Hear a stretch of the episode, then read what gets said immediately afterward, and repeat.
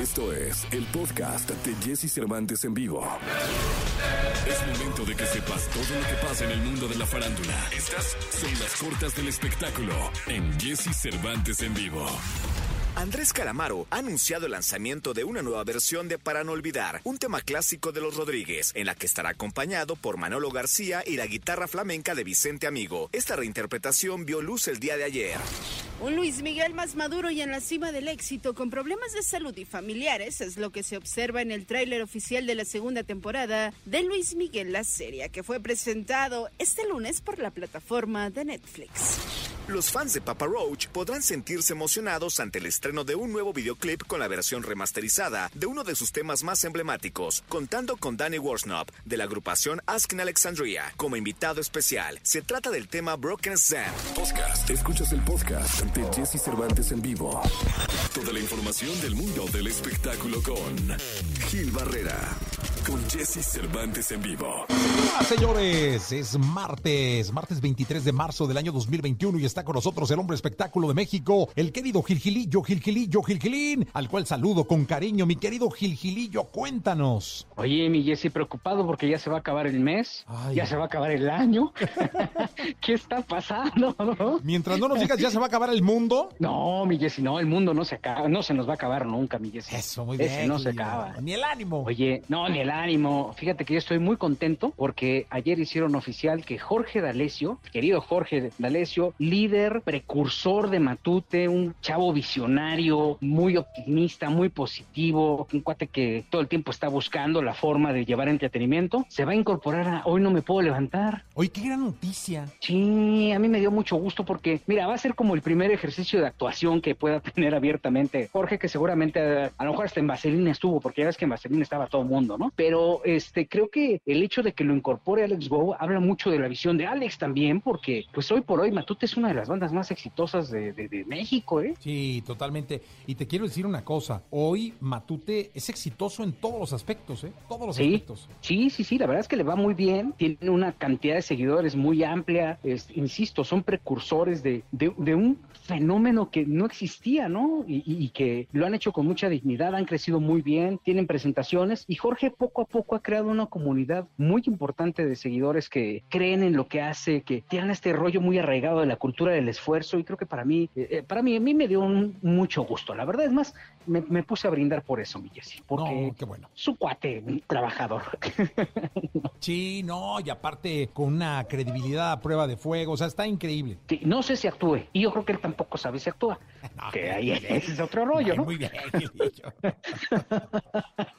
Pero pues bueno, va a ser teatro y va a estar este, respaldando este gran proyecto de, Alex Wow, que está, la verdad, bien enfocado en, en sacar adelante el tema del teatro, que está bien complicado eh, en esta época. Y bueno, pues ahora está tratando de ampliar la cartelera. Ahí va a estar mi queridísima, adorada y admirada María León también. Entonces creo que poco a poco Alex está dotando de elementos atractivos para generar taquilla en una época verdaderamente complicada, ¿no? Sí, totalmente de acuerdo. Mucha suerte. Seguro va a ir muy bien. Jorge es- un showman en el escenario y seguro va a ir de maravilla. Sí, la verdad es que a mí me da mucho gusto. Mira, podemos dormir tranquilos, mi Jessy. Totalmente, querido, querido, mi querido Gilgilillo. Te escuchamos en la segunda. Hoy en la segunda les voy a contar cómo va el tema de Alejandra Guzmán, Frida Sofía, Univisión y, y- y esta agencia de management que tiene a Alejandra Guzmán y que ayer se tuvo que retractar por sus burradas. Venga. Podcast. Escuchas el podcast de Jesse Cervantes en vivo. Lo mejor de los deportes con Nicolás Romay. Nicolás Romay. Con Jesse Cervantes en vivo. Martes, señoras, señores, martes 23 de marzo del año 2021. Está con nosotros Nicolás Romay Pinal, el niño maravilla. Mi querido niño, ¿qué nos dice el mundo del deporte? Jesús, ¿cómo estás? Me da gusto saludarte. Es un mundo del deporte tranquilo, con fecha FIFA, todos con su selección.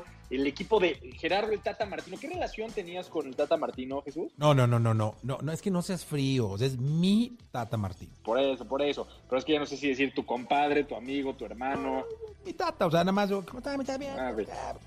Tata, ¿cómo estás bien, mi Jessy? Ya sabes, ¿no? Compas, Ya, o sea, bien. compas. Son muy cercanos. Compas. Muy cercanos. Bueno, Sí, sí, dicen sí, que hace unos asados espectaculares, ¿eh? A ti que te gusta eso del carbón, dicen que hace unos asados de locura, ¿eh? ¿De veras? Sí, yo te paso el dato ahí para que ahora que termine la pandemia, si algún día termina, pero bueno, si algún día acaba Sí. esto, este, le digas que hay que hacer un asado ahí, ¿eh? Sí, aparte yo imagino que aquí ya se mercaron una casa paltata que tiene un asador impresionante, ¿no? Uf, imagínate, no, no, no. Él y su cuerpo técnico hacen unos asados de locura. Y ya están en Gales, Jesús, porque tienen estos dos partidos amistosos, Costa Rica y Gales. Fíjate, cuando empezó la pandemia, pensamos todos que las elecciones iban a ser las más debilitadas, ¿no? Las más golpeadas. Podemos hoy decir que Gerardo Martino y sobre todo Gerardo Torrado, el director de selecciones nacionales, le han sacado un provecho bárbaro a, las fechas FIFA, ¿eh? Han ido a Europa, ha visto a jugadores, ha trabajado con ellos. La verdad, creo que mucho mérito para lo que ha hecho la selección. Sí, totalmente. Trae trabajo y vamos a ver ahora cómo le va, ¿no? Esperemos que le vaya bien a, Gerardo, el, Tata Martino y a esta selección mexicana. Yo creo que están detallando ya. Tiene una base de 6, 7 futbolistas. Hará muchas rotaciones, sí las hará. Pero cuando empiece la eliminatoria, vamos a ver un equipo muy competitivo. Es el 27 eh, de, marzo, el sábado, el partido contra Gales. Eh, entonces va a tener tiempo, va a tener una semana, Gerardo, para, para trabajar con sus jugadores. No, qué bueno, porque el tiempo es, es oro para ellos, ¿no? Porque no los tienen siempre.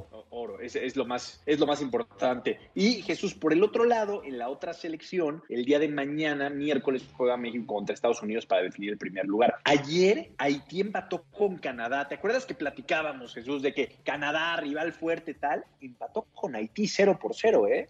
Pues sí, complicadísima se pone ese grupo porque ya no se va a evitar a o sea, no sabemos si pasando como primer lugar vas a evitar a Canadá o si Canadá va a pasar como segundo lugar. Sí, ¿y quién sería el primero? Pues es que aquí es lo que cambia, todavía está muy volátil todo, o sea, tanto El Salvador como Honduras, todo se puede mover todavía en el preolímpico de, de CONCACAF. Hijo, a ver si no vamos con los catrachos luego le indigestan a uno, ¿eh? Sí, sí, sí, por supuesto, no, todo puede pasar en este preolímpico de, de CONCACAF, pero sí Canadá, la verdad es que una sorpresa negativa, sobre todo el, el partido de, de hoy, porque caray, Canadá tiene una generación joven espectacular. El Salvador empató con Honduras uno por uno, entonces ese grupo está todo o sea, todo por definirse. Honduras tiene cuatro puntos, pero Canadá también cuatro puntos. El Salvador tiene un punto, pero si El Salvador gana y golea, se mueve todo, ¿no? Entonces vamos a ver qué termina pasando. Totalmente, Nicolache. Te escuchamos en la segunda, ¿te parece? Platicamos en la segunda. Te tengo una información importante de un jugador que tú quieres mucho. Ay, Dios de mi alma. Ahorita me lo dices. Sí, ojo, ¿eh? Podcast. Escuchas el podcast de Jesse Cervantes en vivo. La tecnología, tecnología, avances, gadgets, lo más novedoso. José Antonio Pontón en Jesse Cervantes en vivo. Perdóname, mi amor.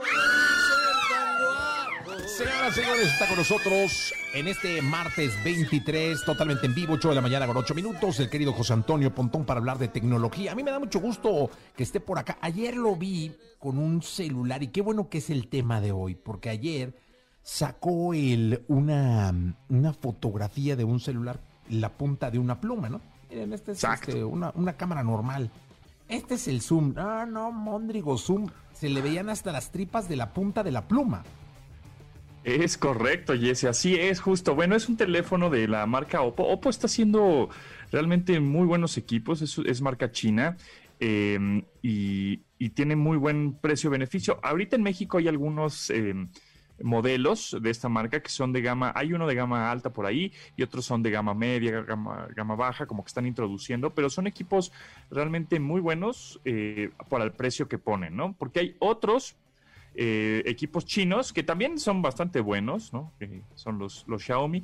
Por otro lado están los ZTE que también son chinos, pero les falta un poco como de de punch, ¿no? Y, un precio alto. Entonces hay de chinos a chinos. Estos de Oppo están haciendo las cosas bastante bien. Por otro lado, rápidamente como paréntesis, LG, eh, esta marca coreana, pues ya dijo que ya no va a hacer celulares. O sea, entonces eso, eso también te habla de que este, nuevas marcas, justo lo que estaban platicando creo que hace unos meses, ¿no? Que la tendencia de, de, este año 2021 vamos a ver marcas desaparecer y otras marcas resurgir otra vez, porque pues se confían unos, otros le echan muchas ganas y comienzan a hacer equipos diferentes, como este, que justamente se llama el Find X3 Pro, que no va a estar disponible en México, lamentablemente. Ese todavía no, seguramente en un, yo creo que en el año que entra, pero mientras, este me, me, lo prestó la marca por unos días para eh, conocer las innovaciones que tienen eh, pues este, esta firma. Está bien interesante porque tiene una cámara, pues sí, tiene tres cámaras. La verdad es que se parece un poquito el diseño al iPhone, la neta. O sea, no, no, no podemos decir que no. Eh, tiene ese arreglo como de tres cámaras muy parecidas al, al iPhone 11 Pro Max o al iPhone 12 Pro, 12 Pro Max más o menos. Sin embargo, ya viéndolo eh, el hardware, ya viendo las entrañas de, de, este equipo, tiene una cámara de microscopio. No, quisiera decir microscópica porque parece que la cámara es muy chiquita, ¿no? en realidad es una cámara microscopio que puede tomar fotografías bestiales. Justamente ayer dije, ¿a qué le tomo foto? ¿A qué le tomo foto? Entonces tomé una foto normal con el lente eh, normal que tiene, que la cámara principal es de 50 megapíxeles, y dije, ahora vamos a probar la cámara de microscopio que tiene. Lo interesante es que alrededor de esa cámara del lente microscopio que tiene ahí, tiene un, un como anillo de luz, justamente porque tú cuando acercas cualquier teléfono, la cámara de un teléfono a, pues no sé, a las teclas de tu, teclado o a, un mantel, o sea, realmente lo estás acercando a, a, la superficie, pues ya no se ve nada, se ve negro, ¿no? Porque ya no está entrando luz, este, lo estás tapando toda con el mismo teléfono y entonces no se ve nada. Por eso le pusieron un anillo de luz para que ilumine el objetivo que, le que estás tomando. Entonces dije que le tomo foto, que le tomo foto y me encontré, ay, a ver, vamos a tomarle foto a la, justamente a la punta de un bolígrafo. Y ya entendí por qué se llama bolígrafo, porque tiene una esfera chiquitita en la punta que gira y va soltando tinta. Y tan, está tan perrona esta cámara que se ve la tinta los cachitos de tinta o las manchas de tinta dentro de esa esfera, de ese bolígrafo. O sea, está impresionante la innovación de, este equipo. Y ahora, bueno, también tengo un microscopio justamente que compré en Amazon y me costó 250 pesos y funciona igual. Pero obviamente, pues no, este, no, no es cámara, es este. Aquí lo tengo en las manos. Es un, de un tamaño como de la palma de la mano, más o menos. Cuesta 250 pesos. También tiene un foquito ahí de LED para que tomes lo que se te ocurra. O sea, que pongas el microscopio o este aparatito en una moneda, en tu mano, en un teléfono, si quieres, en alguna superficie, y este, ves lo que está sucediendo, ¿no? Ves este, pues alguna ahí suciedad que haya.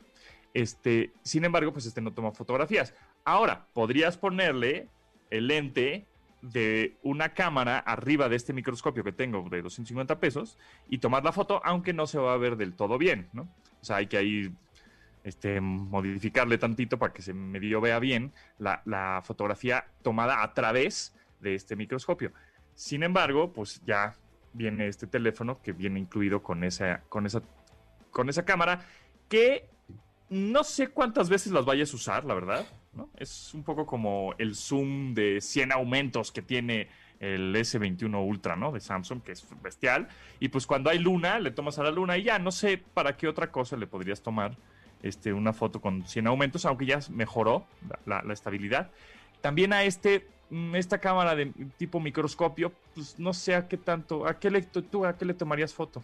No, yo, yo, a, mí me gusta, por ejemplo, usar, yo uso mucho el zoom para fotos en, caras, en, cosas así, flores, eh, plantas en general. Pero sí, no, no, lo, usaré una vez al mes, una cosa así. O sea, no, no, no es que, y no es que le, que le quiera tomar la, la, la, nariz de la cara de la foto de mi hija, no. Simplemente hago un acercamiento y trato de buscar una buena toma y ya, pum. Pero yo te iba a preguntar algo. ¿Cuánta gente del total que compra un celular crees que lo haga por la cámara? Pues mira, eh, justo fue una de las preguntas que, mm, preguntamos en el programa, en el programa de 102.5, de cuál es la, en qué se fija la gente al, al, comprar. Y la cámara no fue el primer lugar, ¿eh? Fue batería, fue procesador y rendimiento, o sea, que, no se trabe, pues. Y ya como en tercer o cuarto lugar es la cámara. Siento yo, porque ya la mayoría de los teléfonos toman buenas fotos, o por lo menos cumplen, cumplen con ese objetivo, ¿no? Cumplen, están cumplidoras. Ya si quieres una cámara así espectacular y que tome unas fotos increíbles, porque igual a eso te dedicas, o bueno, pues ya los teléfonos de gama alta, pues sí, ¿no? Pero si no, pues con un teléfono que tenga una cámara que cumpla, ya es suficiente. He visto que ahora ya la gente quiere más una batería más duradera que una cámara más poderosa. Oye, Pontón, y ahí te va la otra y la última pregunta. ¿Cuántos teléfonos has probado en tu vida? Újule. pues mira, eh, si contamos desde que antes del iPhone que fue 2007, salió el Palm Treo, que fue uno de los primeros smartphones, que ni siquiera tenía Android ni iOS ni nada. Era una Palm, ¿se acuerdas de las Palms? Que ya pues ya ni existen. Este, tenía, era pues una PDA, digamos, era un Palm, pero con, con teléfono celular, era la Palm Treo, que te, con teclado físico y era magnífica. Y después el BlackBerry, pues yo creo que un, no sé, será... ¿Más de mil? No creo, no creo que más de mil, pero unos... ¿100? ¿Más de 100? Dos, unos 200, 300, seguro sí. Sí, ¿Y de esos has comprado algunos para probarlos? Sí, cómo no. Eh, he comprado algunos Samsung, he comprado algunos Xiaomi, he comprado, hace poco compré un Oppo de gama baja, bastante bueno, por cierto. Cuesta cuatro mil pesos y me salió, es un, un gran equipo. Por eso digo que, que esa marca está haciendo las cosas bien precio-beneficio, porque están sacando precios muy competitivos, o sea, muy bajos, con Android, tienes, es un equipo con Android, y, eh, y, y, funciona bien el reconocimiento facial, porque luego hay otros teléfonos que eso es muy importante. ¿Cómo estresar al teléfono o cómo probarlo para que digas, ah, es un, es un teléfono que tiene muy buen procesador? Hay dos, hay dos pruebas muy sencillas que hay que hacerle, ¿no? Digo, hay muchas, pero las, más sencillas es, si, tú si ese teléfono que compraste toma fotografías en ráfaga, es decir, si tú tomas, si le dejas presionado el botón para tomar la fotografía y toma, tomas, ¿cuántas fotografías puede llegar a tomar sin que se trabe? O, o, hay, por ejemplo, hay otros teléfonos que te dejan hasta 20, porque si te pasas de 20, ya se empieza uh, uh, como a pachequear todo el teléfono y tienes Ajá. una mala experiencia. Entonces se limita a 20 fotografías o 24 fotografías. Hay otros teléfonos que puedes dejarlo presionado y toman y toman y toman y cientos y cientos y cientos. Entonces dices, ah, bueno, pues qué buen procesador porque está trabajando muchísimo, este, se está estresando muchísimo y no le ha pasado nada, sigue tomando las fotografías. Y la otra es el reconocimiento facial. Hay unos que cuando tú te pones el teléfono enfrente de tu cara se desbloquean de manera inmediata, rapidísimo. Por ejemplo, tú lo has visto, no sé, con un iPhone, ¿no? Este, que inmediatamente pone, es más, casi, casi medio lo ves, ¿no? De ladito. Sí, y ya está. ya se desbloqueó, exacto. Y hay otros equipos que son más de gama media baja, que presumen mucho, tienes reconocimiento facial, ah, buenísimo. Te lo pones enfrente de tu cara y se tarda Sí. 20 segundos en, desbloquearse. Dices, no, pues para qué lo quiero, ¿no? Entonces, esas son algunas de las pruebas para decir, ah, este es un teléfono que tiene un muy buen procesador, es, tiene un buen rendimiento, un buen desempeño, a otro que, pues, igual y no está tan bueno.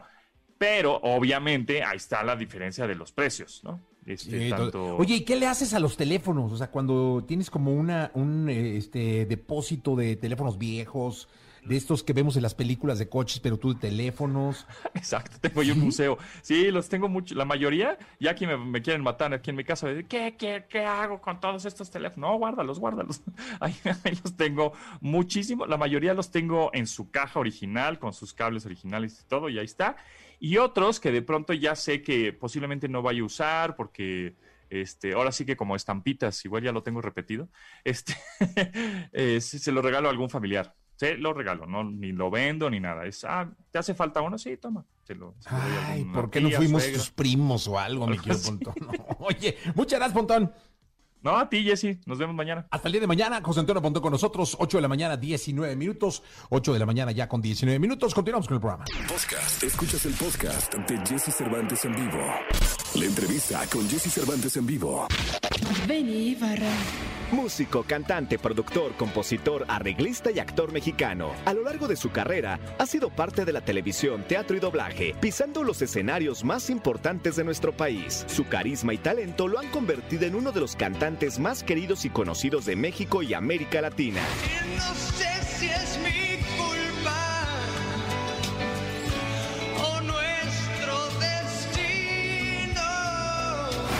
Hoy, aquí con Jesse Cervantes, en Exa llega Benny Ibarra para hablarnos del gran proyecto que tiene para apoyar el talento de las nuevas generaciones.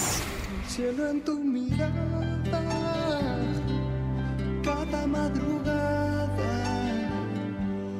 es a donde pienso.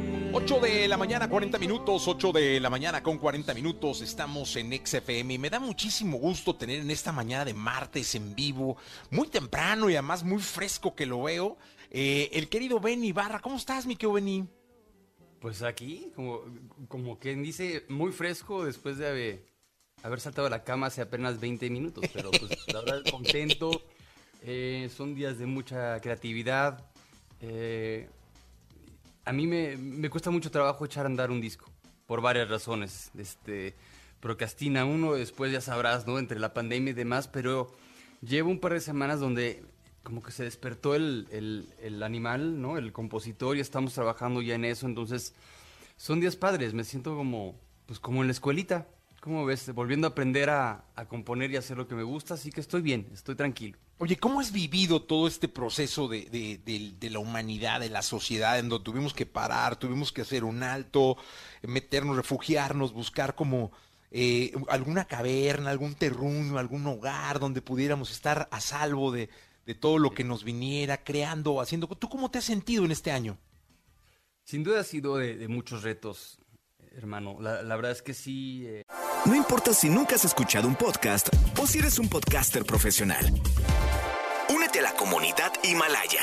Radio en vivo. Radio en vivo. Contenidos originales y experiencias diseñadas solo para ti. Solo para ti. Solo para ti. Himalaya. Descarga gratis la app. Eh, sí vino a poner una pausa estratégica ¿no? en el desarrollo de la humanidad. Y ya sé que suena rimbombante e intenso mi comentario, pero es real. Nos obligó a todos a, a, hacer un balance de lo que somos, de lo que podemos llegar a ser, del amor propio que nos tenemos. De, nos obligó a pensar en el planeta, en la educación, en, eh, en cómo... En, en, lo básico, ¿no, Jesse? En cómo, cómo sobrevivir con menos. Eh, con ciertos límites que al final es algo siempre positivo en, en, la vida, los humanos en, en general, pues, eh, y nos damos cuenta quién es la gente importante en nuestra vida, quiénes eh, son quienes tenemos, queremos tener cerca. Eh, nos dio mucho tiempo de pensar, también de ser creativos, también de pensar burradas, ¿por qué no? Miedos, eh, histerias, ansiedades y demás. yo espero, no sé si vaya a pasar con todas las personas, pero eventualmente eso es lo que deseo, que, que salgamos de esto un poquito más, eh, más, más inteligentes, más resilientes, más empáticos. Pero así ha estado, en, poca, en resumidas cuentas, pues sí, sí ha estado de acción rudo, reinventándonos, haciendo autoconciertos, conciertos en streaming, mi Novecento también, ¿no? que lo hice en streaming, mi teatrito. Eh, y pues entre todo esto que, que me ha sucedido, se empezó a cocinar una, a fraguar una idea ahí para seguir presente y activo y educando a los chavillos y este y pues bueno estoy estoy contento de ser ahora parte de, proyectos emprendedores que se adaptan a esta realidad nueva de nosotros. Oye, cuéntanos de ese proyecto, esa Academia del Futuro. Me pareció maravilloso desde que me lo platicaron eh, en una junta. Me dijeron, oye, fíjate que está bien. Y dije, no, muy bien, porque creo que eh, nuestro futuro en, en, la música y en todo, pero la música está en los niños. Es decir, ellos son los que traen la semilla que en 20 años o en 15 o en menos, pues nos va a poner a bailar, a cantar, a llorar, a emocionarnos como lo hicimos contigo, pero como lo vamos a hacer con ellos. Cuéntanos del proyecto. Sí, Jesse. Eh, sobre todo la educación eh, musical, creativa en los niños es imperativa a una edad temprana porque es cuando el ego todavía no se apodera de nosotros, de alguna manera todavía estamos liberados de el qué dirán, eh, qué, pensarán, qué pensará la gente de mí cuando me exprese a través del arte. Cuando somos niños, para nosotros es muy sencillo cantar, aunque cantes desafinado, pues cantas, ¿no? Este, aunque bailes con dos pies izquierdos, bailas feliz, haces los dibujos que te vengan a la mente sin tener que, esperar la aprobación de nadie y eso, ese es el momento en el que los niños eh, pueden conectar con su parte más creativa, aferrarse a ella, eh, darle herramientas para que se siga nutriendo en su edad eh, adulta, ¿no?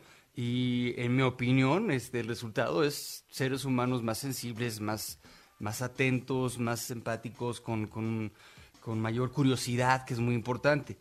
La Academia del Futuro para mí es esa gran oportunidad. Es la oportunidad de, conectar con muchos, muchos niños eh, y, y expresarles lo que ha sido sobre todo mi viaje a través de la música.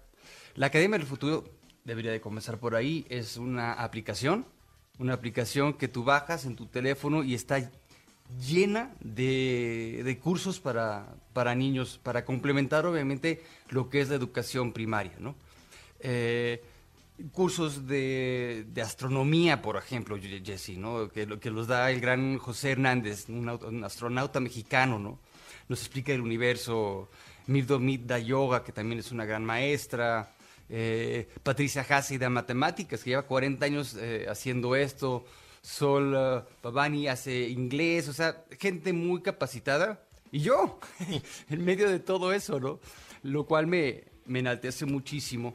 Es una app sumamente sencilla de utilizar, muy lúdica, muy interesante, muy bien lograda, de mucha calidad, eh, que te va enganchando como un niño, ¿sabes? Empieza el primer curso de Benny, que es historias de la música, ¿no? Y entonces tiene una manera de app y de juego a lo que ya estamos acostumbrados en nuestras tabletas o en nuestros teléfonos, pues ir siguiendo la, la historia de la música, trae videos, trae ilustraciones increíbles, dibujos super padres, y después te hace exámenes y vas de alguna manera pues eh, eh, avanzando los cursos. Después, eh, ¿sabes? Te, explico a crear música, los ritmos para principiantes, géneros musicales, lectura de la música, la memoria musical, los acordes para principiantes, composición de letras y después, al final, pues eh, los métodos para presentarse en un escenario. Y esto viniendo de, de un personaje como yo, que empecé obviamente muy de chavo a vibrar el mundo de la música, ¿no? Cuando estaba en Timbiriche a los 10, 11, 12, 13 años. Eh, creo que hay, hay, hay mucha información ahí que desde hace tiempo quería compartir con, con las nuevas generaciones y de esa manera lúdica a través de la Academia del Futuro, con precios inigualables, o súper baratos. Pero bueno, lo más padre es que ahorita por ser el lanzamiento de mis módulos, los estamos dando gratis, Jesse. ¿Cómo ves? No, muy bien, es una gran oportunidad. De verdad invito a- a los papás, a los niños, a que prueben, porque no hay nada mejor que aprender y que confiar en lo que estás aprendiendo y que avanzar y que saber qué sientes y sabes más y que además lo puedes hacer de manera fácil, práctica y que tienes a Benny ahí enfrente y que eso es maravilloso. Yo te felicito, mi querido Benny. Gracias, Jesse. Así que, pues, órale, baja tu app. También es para Ya. adultos, es para toda la pandilla. Me la voy a bajar. Lo que quiero que le digas a tus futuros alumnos es qué estás escuchando últimamente. Uf, que estoy escuchando de todo. La verdad es que mucha radio. Este, tengo esa necesidad ahorita por lo mismo que te contaba y les cuento. Como estoy componiendo, eh, es el momento como de, de abrir, ¿no? La, antenita que tenemos los, los- los creativos y empezar a buscar información de todas partes.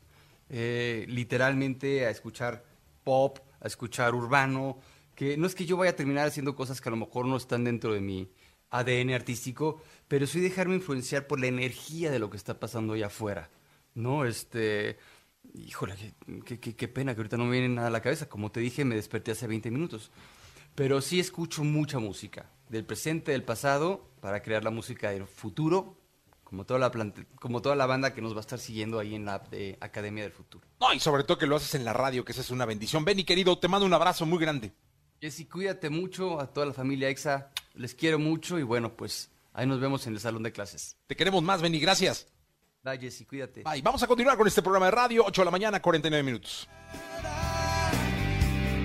Cada madrugada es a donde pierdo mi confusión. Podcast. Escuchas el podcast de Jesse Cervantes en vivo. La escena musical, el entretenimiento, noticias, noticias, sus protagonistas. Lo tenemos con Charlie de la Torre en Jesse Cervantes en vivo. 8 de la mañana con 52 minutos, 8 de la mañana ya con 52 minutos. Un placer saludarlos y está con nosotros Charlie de la Torre. ¿Cómo estás, mi Charlie? Muy buenos días, señor Cervantes, a toda... A, a toda Dilo a toda este, madre, dilo, dilo, dilo, mi Charlie. ¿Cómo es? Muy buenos días a todos desde Guadalajara, muy contentos, Jessy, de estar de nuevo contigo y, y contento de estar los martes eh, platicando y compartiendo, obviamente, cada uno de los temas. Y hoy nos toca un tema muy interesante, Jessy, que es el regreso de la afición a los estadios de fútbol. Totalmente, y es que comentarle al público que Charlie ha estado muy cercano al comité organizador del preolímpico, en donde la selección mexicana está jugando en Guadalajara, este se está llevando en Guadalajara justamente, y ahí eh, la gente regresó a los estadios. Eh, y ayer platicando con Charlie, poniéndonos de acuerdo en torno a la sección de hoy, eh, le decía, qué interesante es que le cuentes al público que en algún momento va a regresar algún espectáculo sea fútbol, que lo es, o sea un concierto, o sea una obra de teatro, ¿cómo va, cómo va el proceso en Guadalajara del regreso a los estadios de la gente a ver a la selección mexicana, a ver los distintos partidos, cómo se han comportado, cómo lo están controlando? Cuéntanos. Mira, Jesse, este, creo que eh, si en algo concordamos eh, tú y yo desde un principio, no fue en las fechas de cuándo se iba a regresar y cómo se iba a regresar a una normalidad o a una nueva normalidad, como lo dicen. Pero de lo que sí estábamos totalmente de acuerdo los dos era que la reactivación emocional era fundamental, fundamental para toda la población en México y para toda la población del mundo. Y hoy, como bien lo dices, tenemos el Preolímpico de Guadalajara, en donde ocho países de CONCACAF vinieron a jugar al Estadio Akron y al Estadio Jalisco. ¿Cuál ha sido la respuesta del público? Quiero decirles perfectamente a la gente que los dos partidos de, este, de México fueron primero contra, contra República Dominicana, que ganó México, y el segundo contra Costa Rica, que ganó México. Una selección que está ganando, que está jugando como los grandes. Una selección que está dirigida con el Jimmy Lozano como los grandes y que mañana nos vamos a enfrentar con Estados Unidos, que bueno, es un rival que, que siempre. Es ¿Cuál el- ha sido el comportamiento? El es el gran examen eh, contra los Estados Unidos, pero bueno, cuéntanos del público. el público, la verdad es que eh, el sector salud, tanto el público y el privado, agradecidos. Un público totalmente cuidado, un público educado, un público que sabe perfectamente a lo que está yendo. Se están haciendo pruebas aleatorias. Jesse, se hicieron 500 pruebas en, el, eh, en cada partido del Akron y 700 pruebas en cada partido del, del Jalisco, todas negativas, con un orden se está tomando temperatura, se está poniendo gel, no se está, eh, se, se tiene la sana distancia y la verdad es que el público ahora sí que es un público totalmente agradecido, mi Jessy. Oye, cuéntale de las bebidas, ¿cómo, cómo es el consumo de bebidas y alimentos? Fíjate que eh, estábamos, eh, hicimos la prueba y obviamente como, como bien lo decíamos, Jesse, si no hacemos un no experimento, sino empezar a probar qué sí y qué no, hoy, en- hoy estábamos nada más con pura venta de, de agua, Jesse, ¿no? Al ver el comportamiento de la gente, al ver el, comporta- el buen comportamiento de la gente y al ver los protocolos que sí están dando resultados, vamos a dar el segundo paso y tal vez para el siguiente partido podemos tener venta de cerveza. Ok, tal vez. Eso lo estamos haciendo totalmente en los vasos, totalmente sa- sa- sanitizado y con un orden este, muy bien por parte del estadio y por parte de, del Akron, del Jalisco y del Akron. Oye, con un número de- de- delimitado de cervezas, porque si, si te pones pedón, pues de ron puedes relajar el, el- el protocolo, ¿no? Sí, claro, Jessy. Yo creo que el tema de, de, obviamente, de la sana distancia y del, del consumo moderado, ahí estará. Eh, creemos que, que es un, que es un evento totalmente familiar y es una bebida de baja, de baja graduación. La cerveza es una bebida de, baja graduación. Digo, no vamos a estar vendiéndole un cartón. Ay, aquí me deja su cartón, joven. Ok. Es, es, un, es, es un consumo moderado, nada más para echar una cerveza, para relajar el cuerpo, para seguir adelante. Y ojo, Jessy, estaba leyendo un artículo del país que bien me lo hizo mandar eh, un amigo Bernardo Fernández eh, en el país, en donde un filósofo subcoreano, voy a terminarlo y lo, voy a, lo vamos a compartir en todas las redes, en las redes de EXA, en tus redes y en las mías, eh, en, en donde, en donde te dice un filósofo sur- surcoreano que el rompimiento de la, de la, de la monotonía o de, o, o- o de, o de tu vida normal te lleva a, a- a- un bienestar, ¿no? A un bienestar, entonces, eh, este tipo de cosas sirven perfectamente para el tema de la reactivación emo- emocional, sirven perfectamente para, para parte del apoyo psicológico y obviamente para, para seguir creando emociones y mover el cuerpo y que el pelímetro siga, siga jalando mi Jessy, que ese no se debe de morir. Ese nunca debe morir, mi querido Charlie. Entonces, pues mucha suerte con lo que resta del, del, preolímpico. Vamos a estar muy pendientes del comportamiento del público. Insisto, no es la primera vez que se da. Se ha dado en Mazatlán, se ha dado en, en- en Aguascalientes, eh, en Guadalajara, en el clásico se había, se había ya abierto las puertas, pero creo que el proceso hay que seguirlo muy puntual y creo que en este caso, por ser la selección mexicana y por la responsabilidad que implica el tener al resto de las elecciones en, en- en- en una sola ciudad, en este caso Guadalajara, hay que ser muy puntuales con el seguimiento que se le dé al protocolo. Charlie de la Torre, muchas gracias. No, gracias a ustedes. Nos siguen ahí en Charlie de La Torre y los boletos están a la venta en Ticketmaster, mi Jessy, México, Estados Unidos. ¿Y quién crees que vaya a anotar el primer gol, México o Estados Unidos? Yo creo que es de Córdoba y es de México. Esto chingado. Eso. Bien, mi Charlie, Que gracias. viva México, Jesse. Sí, señor, gracias. Charlie de la Torre con nosotros. 8 de la mañana, 58 minutos. Vamos a un corte comercial, regresamos. Podcast. Escuchas el podcast de Jesse Cervantes en vivo. Cali Uchis. Cantante y compositora, su estilo versátil acompañado de su voz única la han posicionado como una de las cantantes más destacadas de la música latina actualmente, logrando colocar su más reciente sencillo en los primeros lugares de las listas de música.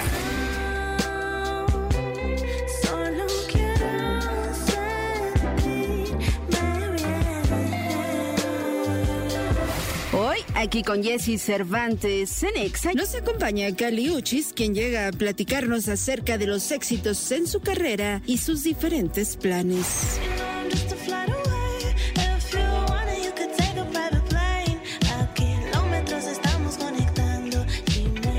Amigos de. XFM, me da muchísimo gusto tener una de estas que son las nuevas estrellas de la música. Y a mí me da mucho gusto tener a las nuevas estrellas de la música porque seguramente en unos años, eh, pues vamos a tener que estar, no sé, en Las Vegas en los Grammys o eh, después de algún concierto, en una gira impresionante que esté dando por algún país eh, extraño del planeta. Y nosotros seguiremos con nuestra labor de, de seguir llevando su música y pues toda la emoción que puede generarles hoy en las redes sociales, en las plataformas digitales. Y está con nosotros Cali Uchis. ¿Cómo estás, Cali? Hola Jessy, muy agradecida de hablar con usted hoy, gracias por la invitación. Oye, ¿cómo nos platicarías tu historia? Eh, ay no, pero qué historia más larga.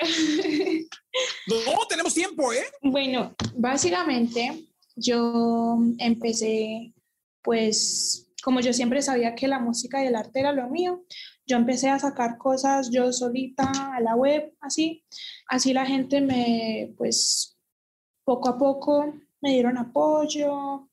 Eh, cuando yo empecé, porque yo, pues, no me creo tanto como una cantante, me creo como artista, pues yo soy un artista más que todo. Entonces, cuando yo estoy creyendo cosas, eh, me gusta pensar en todo el proyecto. Entonces, porque yo soy directora, a mí me encanta como eh, ser un gran parte de, pues mejor dicho, soy la mente detrás de todo lo que hago. Entonces, eso para mí era lo más importante, era como, ah, voy a empezar a sacar cosas, pero no fue como nada para ser como una cantante o ser como algo, no sé, solo fue porque a mí me gustó y pues eso era mi vida. Yo siempre era así, como siempre me gustó crear cosas, digamos, o creer cosas. Entonces, eh, cuando saqué... ¿Cuál fue mi- la primera cosa que creaste? Haz de cuenta, La primera que dijiste, esto, esto es lo primero que tengo que hacer. O lo hiciste y dijiste, ya salió. Bueno, eh, mi primer, mi primer como EP, como mi primer proyecto que yo hice en un estudio, eso se llama Por Vida. Y pues básicamente toda la gente de Los Ángeles me estaban escribiendo, diciendo como, ah, venga, venga a trabajar con nosotros y mucha gente de Nueva York.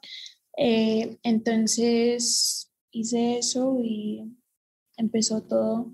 Pero pues yo nunca pensé que yo, yo iba a llegar como acá tampoco.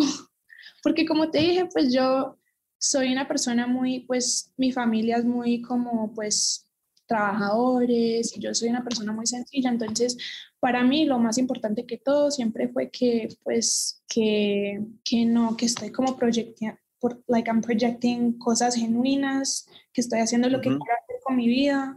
Yo siempre, siempre he pensado que la vida es muy corta y todos deberíamos hacer lo que queremos hacer, todos deberíamos ser lo que, lo que somos o lo que queremos ser. Entonces, pues eso fue, la más, fue lo más importante para mí, que yo no quería hacer como cualquier cosa, yo quería ser feliz y esto fue lo que, esto es lo que me llena de felicidad más que todo en el mundo.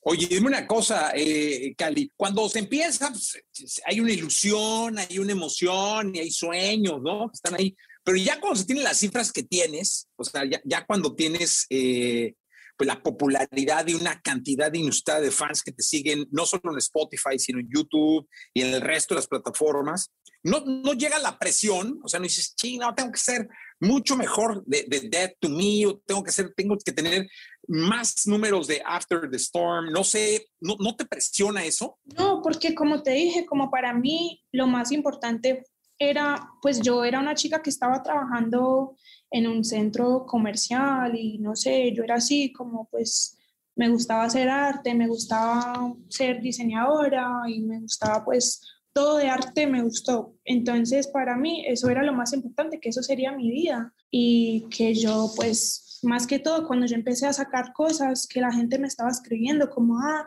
yo pues me quería matar y vi esto y yo sentí como que la vida tiene sentido y eso, eso era muy fuerte para mí, demasiado, demasiado heavy, como que, ay, ¿cómo es que la gente puede ver cosas que estoy haciendo solo porque pues me da la gana y, y, y eso a ellos le da como inspiración y me pareció muy bonito, entonces por eso es que siempre se, pues siempre quiso seguir, seguir adelante, porque sabes que a mí nunca me, me importó como la popularidad, como dices, como, ah, como que, ah, necesito ser número uno, necesito tal cosa o tal cosa para ser exitosa.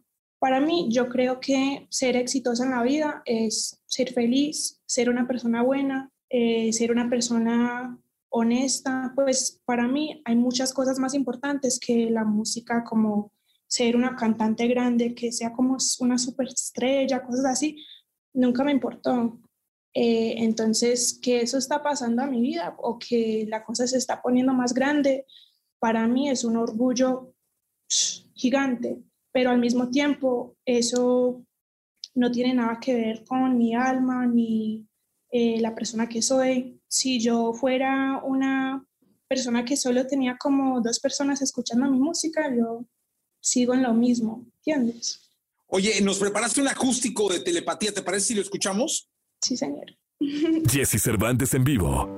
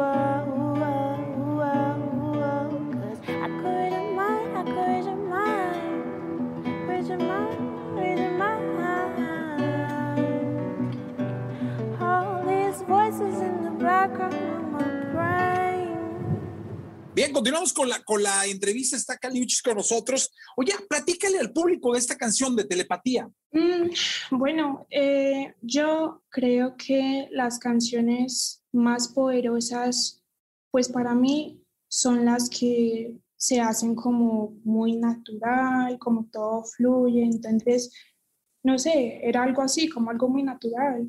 Y eh, cuando yo escuché la pista, yo me sentí que, pues yo sentí que era algo, que era algo como que, que ya lo hice, porque para mí fue algo muy similar a After the Storm, que es otra canción que tengo de mi primer disco. Entonces yo pensé como que, ah, bueno, esto es fácil para mí, esto lo puedo hacer como, como si nada. Entonces salió, la cosa salió y, y ya, yo tampoco pensé que iba a ser una canción grande o que la gente, no, nada de eso, pero lo que yo estaba pensando era como que, bueno, yo quiero, eh, porque ya que tengo, ya que tengo más edad de que cuando yo empecé, estoy tratando de pues pensar mucho más en mis intenciones, lo que estoy haciendo, pues qué es lo que quiero transmitir, digamos. Entonces yo estaba tratando de transmitir mucho amor, eh, energía curativa y, ya, pero tampoco pensé que la gente iba, pues, that they like it so much. Oye, dime una cosa, aquí lo importante es que de alguna manera ya eres un referente, es decir, ya muchas chicas eh, te siguen y muchas chicas están todo el tiempo pendientes de lo que vas haciendo en tu vida. Eso significa un ejemplo y ahora ellas pues se inspiran en mucho de lo que tú haces y también significa muchas veces una responsabilidad, ¿no? Sí, señor, yo creo que sí, porque pues yo siempre, pues yo soy una persona muy eh, transparente con mi moral, entonces para mí, si yo pienso algo, si yo quiero decir algo o quiero usar mi plataforma para algo que para mí es importante, lo voy a hacer. Y con eso también, como dices, hay una responsabilidad. Para mí, yo creo que mi responsabilidad es hablar de las cosas, pues para la gente que no tiene voz, la gente que no tiene plataforma como la que yo tengo.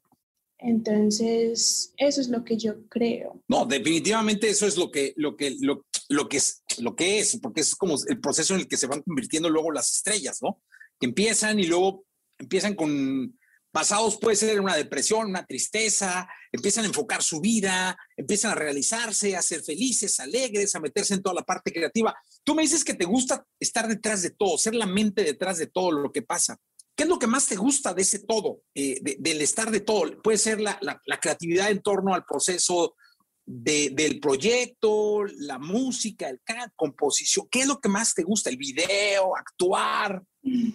No, es que básicamente estoy enamorada de, de todo completamente. Es por eso que yo sabía que esto es lo que, lo que yo quería hacer con mi vida.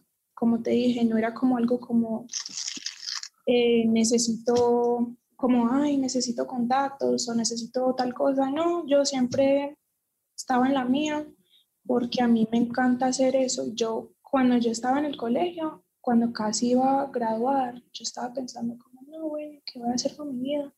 Y a mí me gusta la música, me encanta escribir canciones, me encanta el arte, me encanta la ropa, la moda, eh, los videos musicales, porque como te dije, a mí me encanta el cine, a mí me encanta el arte del cine. Entonces, pues pensé como, bueno, todo eso tiene que ver con como que soy un artista.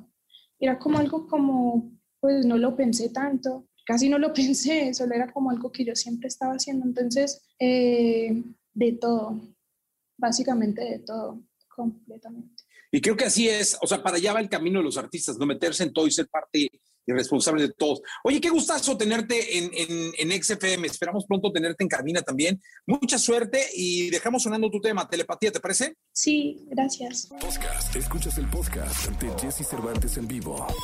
Toda la información del mundo del espectáculo con Gil Barrera. Con Jesse Cervantes en vivo. Venga, llegó el momento de la segunda de espectáculos. El querido Gilgilillo, Gilgilillo, Gilgilín, el hombre espectáculo de México con nosotros. Mi querido Gilgilillo, cuéntanos de la Guzmán. Oye, pues fíjate que ayer se dio a conocer ya otro comunicado de parte de la, esta agencia que está representando a Alejandra Guzmán, en donde dicen que no dijeron lo que dijeron. ¿Cómo crees? Pero a ver, pero sí lo dijeron. No, pues sí lo dijeron y todavía dijeron, es que este, nos gustaría aclarar que nuestro comunicado del viernes fue redactado de una manera algo fuerte, cuando al final se burlaron de una manera tremenda, dijeron que era un medio amarillista y los obligaron a dar una disculpa pública. ¿eh? Pues sí, como debe, claro, pues es que estaba totalmente fuera de contexto, mi querido Gilgilillo. Sí, y luego, y, y terminaron dándole la razón a Despierta América. Literal, el, el, comunicado dice, el hecho sigue siendo como lo confirmó Despierta América. Le llamaron a Alejandra después de que le pedimos que no lo hicieran, según la agencia de relaciones, bueno, de manager. La, la agencia dice que ellos dijeron que no era buena idea, pero que Despierta América lo hizo, pues casi, casi porque, por sus pistolas, ¿no? Pero pues al final terminaron esta empresa que ya se firma como management de Alejandra Guzmán, pues este, diciendo que, que ofrecían una disculpa porque si estaba redactado con mala fe, pues este, no era la intención, aunque al final fue una decisión visceral la que los llevó a llevar ese comunicado. ¿no? Pues la verdad es que muy mal, porque si no sabes ni redactar un comunicado, Dios de mi vida. Imagínate los contratos, mi Jessy.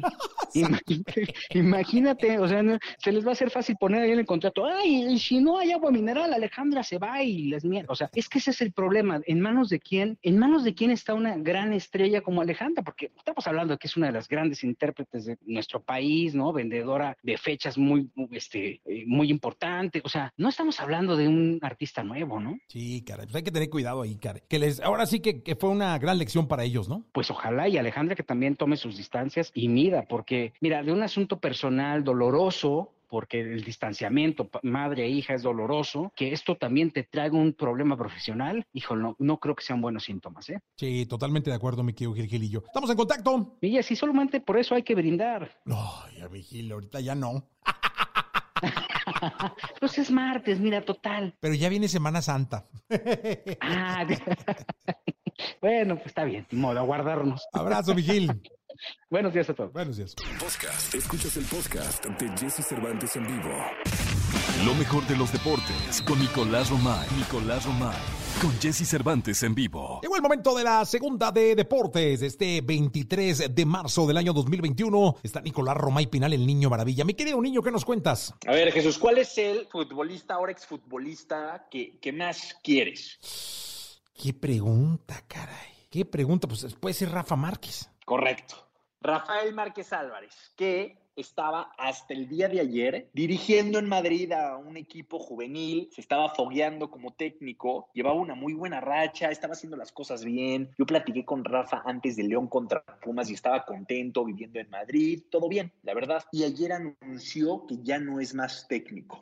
Y se empiezan a juntar muchas cosas, Jesús. Laporta, muy amigo de Rafa Márquez, nuevo presidente del Barça, ya presentado y ya todo. A mí me da que Rafa Márquez puede llegar a tener hueco en ese Barcelona para empezar su carrera fogueándose en la masía como entrenador, Jesús. Hijo, sería una gran noticia, mi querido Nicolás. uy, uy, uy, uy, bombazo, ¿eh? Es un bombazo porque imagínate tener a Rafa Márquez entrenando en la masía y preparándose como director técnico. O sea, lo que puede ser Rafa Márquez en un futuro. No, no, no, una bomba. Así de por sí, Rafa significa mucho para, el Barça. Imagínate ahora dentro de, la institución, fogueando jóvenes, fogueándose él. No, muy bien, eh, muy bien. Gran noticia, Nicolás. Fogueándose él, no digo, esto es, eh, estamos atando cabos, porque estaba muy contento en Madrid, todo parecía muy bien. Llega a la porta, que viste a Rafa Márquez apoyando a la porta en la campaña, ¿no? Pues también, como se dice, pues no nadie da paso sin guarache, ¿no? Totalmente. No, y aparte llevan una buena relación, ¿no? Muy buena relación. Entonces, hay muchas cosas, hay muchas cosas que, podemos estar esperando con Rafael A mí me daría un gusto tremendo que hiciera lo que hiciera en el Barcelona, ¿eh? pero lo que crecería Rafa estando en una institución así, por el bien del fútbol mexicano, porque imagínate que en 10 años Rafa decide regresar y dirigir al Atlas. ¿O a la selección? O a la selección y que se convierte en un técnico que dirige 20 años a la selección. No, me sería maravilloso. Pues mira, que todo empiece, primero se dé, empiece y empiece bien y que todo le, le, salga al capitán de México, a Rafa Márquez. Al mejor futbolista que ha visto este país. Totalmente de acuerdo. Nicolás, gracias. Te mando un abrazo, Jesús. Buen día. Buen día. Escucha a Jesse Cervantes de lunes a viernes de 6 a 10 de la mañana por Exa FM.